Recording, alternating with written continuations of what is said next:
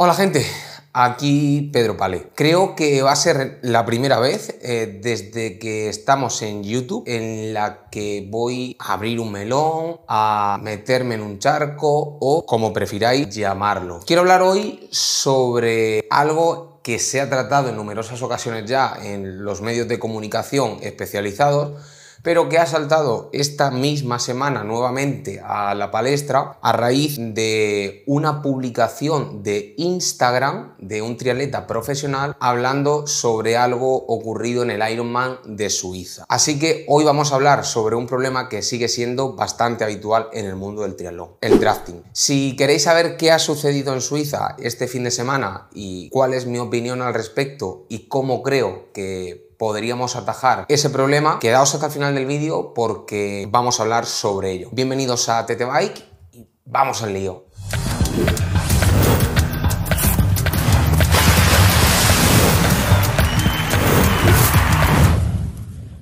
Como os decía, esta misma semana el drafting ha vuelto a ser objeto de polémica. Y es que Alexandro De Gasperi, triatleta profesional italiano, publicaba una foto en Instagram en la que, bueno, hacía un comunicado o una reflexión bastante extensa explicando los motivos por los que decidió abandonar el Ironman de Suiza el pasado fin de semana. Y los motivos básicamente fueron un solo motivo, que es el drafting. En la foto publicada por el triatleta italiano se puede ver un grupito de unos 8 o 10 triatletas que ruedan bastante, bastante juntitos. Evidencia claramente que se están pasando por el forro, hablando claro, la norma de los 10 o 12 metros de, drafting que tiene Ironman. A raíz de estas imágenes, Alexandro decidió abandonar la prueba y ahora ha compartido, como os decía en Instagram, su, su, opinión y su reflexión al respecto. Además de varias fotos, varias capturas de Strava, donde podemos ver datos, comparar datos de ese grupo de cabeza y datos de otros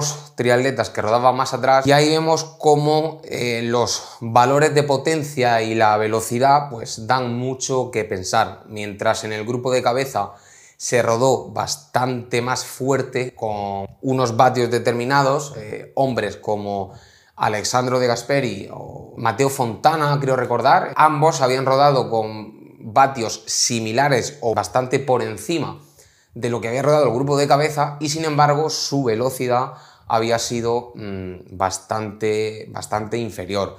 Eh, en el caso de Mateo creo que llega a perder un minuto rodando 60 o 70 vatios por encima del grupo de cabeza. Y en el caso de Alessandro, eh, a unos vatios más o menos similares, pierde hasta 6 minutos en el sector de ciclismo. Pero no voy a entrar en más detalles sobre números, etcétera, etcétera. Tenéis un artículo en la web, lo publicamos eh, ayer, donde podéis consultar el post de Alessandro y, y, donde hablamos sobre, sobre todo lo que dice, todo lo que comenta y, lo sucedido en Ironman Suiza. El tema es cómo ponemos solución a esto. ¿Qué podemos hacer para que de una vez por todas el drafting se acabe? Creo que la solución precisamente nos la ha dado Alessandro de Gasperi. No recuerdo si vosotros sí, dejádmelo en comentarios, hacedmelo saber no recuerdo en, un tiempo reciente ningún triatleta profesional que públicamente haya decidido hablar sobre este tema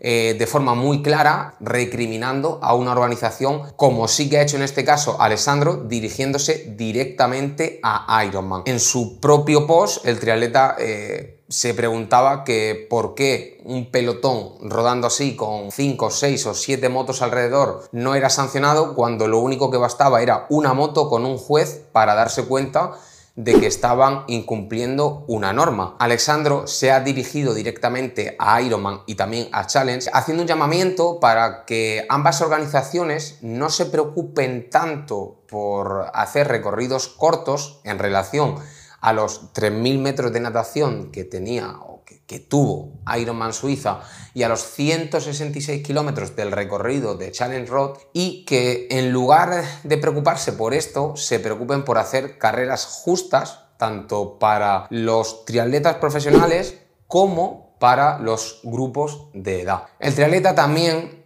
ha querido hacer un llamamiento a sus compañeros de profesión y a la PTO pidiendo que intervengan, se manifiesten o tomen partido de algún modo para solucionar este problema. Y creo que ese es el camino, el único camino que nos puede llevar a luchar contra el drafting. Mientras todos sigamos criticando, quejándonos y poniendo verde a Ironman o a cualquier otra organización por no cumplir con las normas o, por pasarse por donde quieran estas situaciones de drafting, pero sigamos haciéndolo de puertas hacia adentro, no vamos a solucionar nada. Es cierto que Alessandro de Gasperi tiene 40 años y está más cerca del fin de su carrera que Mm, del inicio y puede que tenga una posición más fácil de decir lo que ha dicho. Creo que esta será una de mis últimas pruebas a Ironman. Es cierto que puede estar molesto y sea motivo, pero con 40 años también es una afirmación más fácil. Probablemente resulta complicado pensar que San Long, que está ahora, digamos, arrancando su carrera y en el punto de mayor exposición mediática de ella, pueda atacar públicamente de esa forma a Ironman. Pero sí que es cierto que es la única solución. Eh, tienen que ser los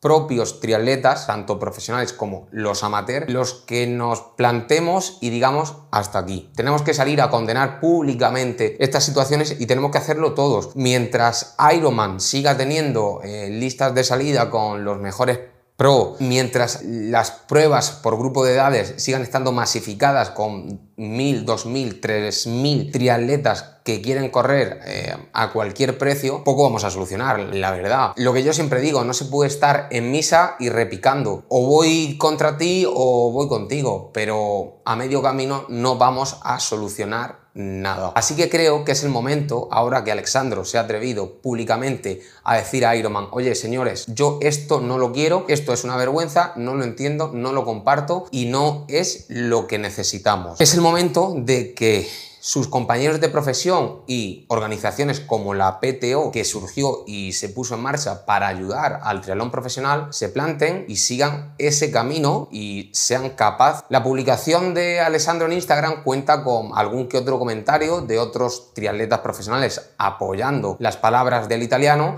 además de un montón de me gustas de otros triatletas. Es decir, hay mucha gente que piensa lo mismo que él, pero el problema es que no se atreve a salir públicamente a condenar a una organización, bien porque no quieren entrar en polémica o bien porque no deja de ser su trabajo eh, y claro, pues eh, en cierto modo atacar a la persona que te da de comer, entre comillas, pues puede ser un poco complicado, pero él lo ha dicho, eh, si pago por una licencia profesional, tengo derecho a exigir que se cumplan unas reglas. Y si no, si esto va a ser un espectáculo y lo que queremos es puro espectáculo, vosotros me pagáis a mí para que yo venga. Mm, no sé, vosotros, ¿qué pensáis? ¿Creéis que hay una solución? ¿Que no la hay? ¿Está bien que los triatletas salgan públicamente a condenar a Ironman? Hablo de Ironman porque la situación ha sido con Ironman, ¿eh? pero podría hablar de Ironman, de Challenge o de Pepito de los palotes. Eh, eh, el que toque por delante, es que me da igual. El drafting es drafting sea donde sea, independientemente de bajo qué organización suceda. Así que contadme vosotros eh, cómo veis el tema y, qué opináis. Y recordad, si habéis llegado aquí de casualidad, eh, dadle al botoncito, activad las notificaciones y no os perdáis el contenido del canal. Muchas gracias por seguirnos y nos vemos en el próximo vídeo.